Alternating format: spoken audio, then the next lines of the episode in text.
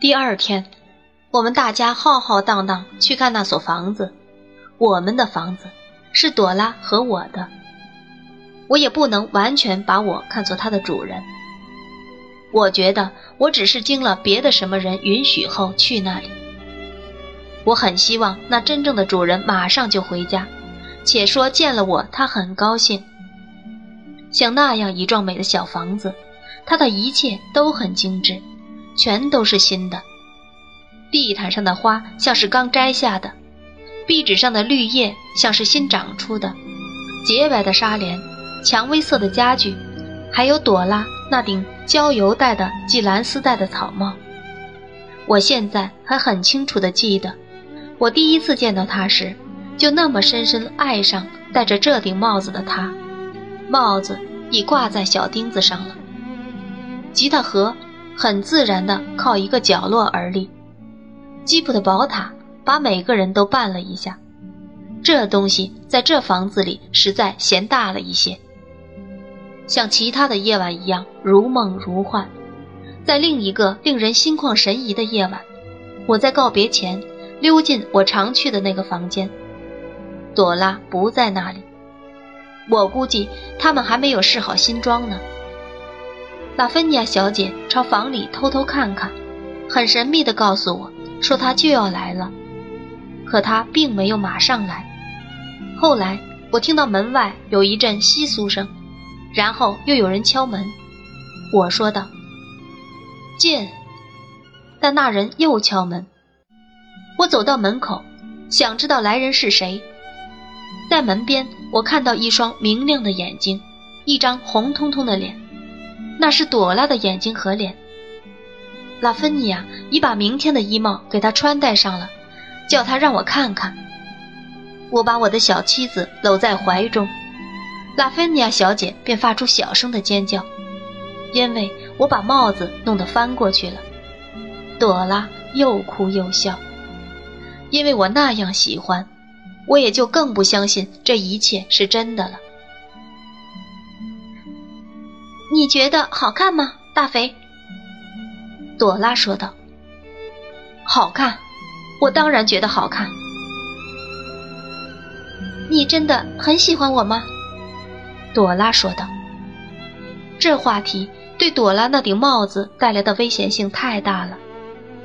拉芬尼亚小姐又小声地尖叫了起来。以提醒我注意到朵拉只是供观赏，绝不能碰。于是，朵拉在一种快乐的惊慌状态下站了一两分钟，供我观赏。然后，她摘掉了帽子，把帽子拿在手里跑开了。随后，她又穿着平日的衣裳跳着回来，问吉普说：“我是不是娶了个漂亮的小美人儿？她肯不肯原谅她嫁人？”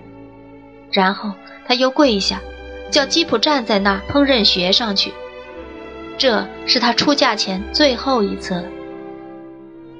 我回到不远的寓所，比过去更觉得如梦如幻。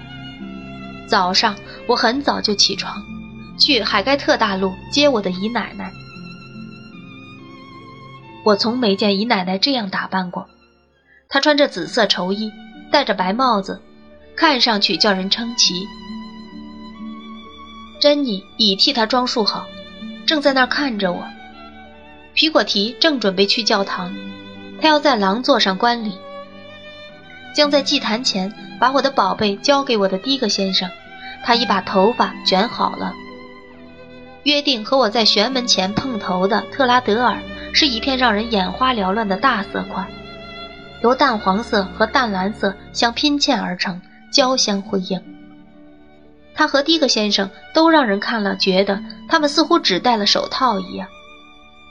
无疑，我看到了这一切，因为我知道是这样的。可我心智恍惚，又似乎什么都没看见。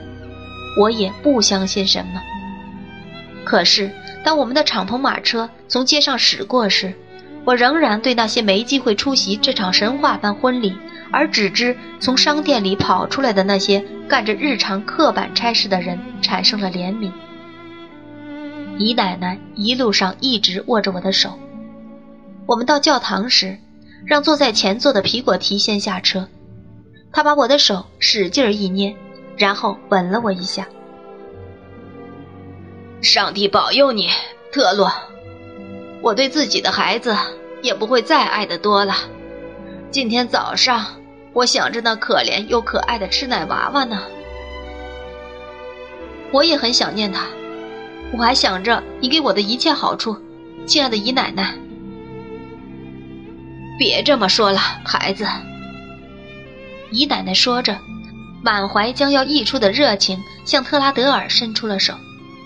特拉德尔把手又向迪克先生伸出，迪克先生又把手向我伸出，我又把手向特拉德尔伸出。于是我们来到教堂门口。我相信教堂是很安静的地方，可就我来说，它对我起的镇静作用，就像一台工作的劲头十足的蒸汽织布机。我头昏脑胀的镇静不下来。下面的，就是断断续续的梦。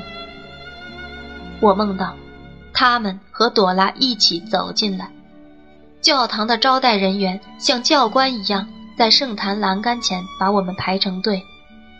就是在那种时候，我还是纳闷儿，为什么一定要让这些让人生厌的女人做教堂的招待人员呢？是不是宗教对快乐的感染力怀着畏惧，总要把一些让人不快的人安置在去天堂的路上？我梦见教士和文书出现了，一些船民和其他的人悠闲自在地走了进来。我身后有一个老船夫。他喷出很强的甜酒气。婚礼仪式由深沉的声音宣告开始，我们都肃然起敬。我梦见第一个哭的是女宾相助手拉芬尼亚小姐。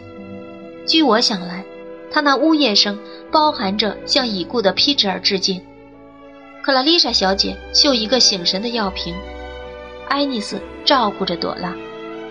姨奶奶脸上淌着泪水。却仍然努力显示出是严肃的典范。小朵拉抖得很厉害，回答问题时声音微弱。我梦见我们双双跪下，朵拉渐渐不那么发抖了。她一直握住爱丽丝的手。仪式在祥和庄严的气氛下完成，然后我们含着泪水微笑着打量对方，都带着四月的气息。在圣器室里，我年轻的太太大发悲怆，她为她那可怜的亲爱的爸爸痛苦了起来。我梦见她不久就又高兴了，我们全都在登记簿上签了名。我进廊座去找皮果提，把他带来签名。在没人看到时，皮果提拥抱了我，告诉我说他曾见过我亲爱的母亲结婚时的情形。一切完毕后，我们都离开了。我梦见我很自豪地挽着我那可爱的太太走下通道，穿过像蒙了一层薄雾似的人群、讲坛、上士列位已故教区长的肖像、座位、洗礼盆、风琴、教堂的窗子等。雾中飘荡着多年前故乡教堂的沉闷空气。我梦见我们走过时。人们低声说：“我们是多么年轻的一对。”她是个多逗人喜欢的小新娘。在回家的车上，大家都兴高采烈，谈风很贱。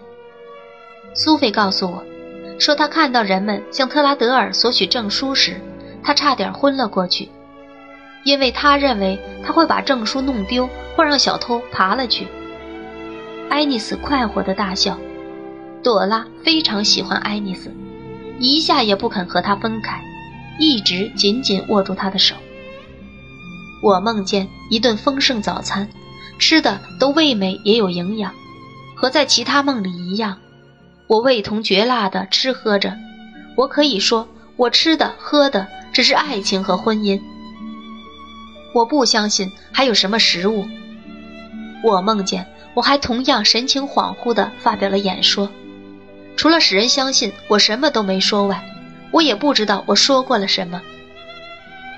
我们很亲热，也很快乐。吉普吃了喜饼，但吃下后他很不舒服。我梦见一对租来的马已准备好了，朵拉离开了去更衣，姨奶奶和克拉丽莎小姐同我们留下来。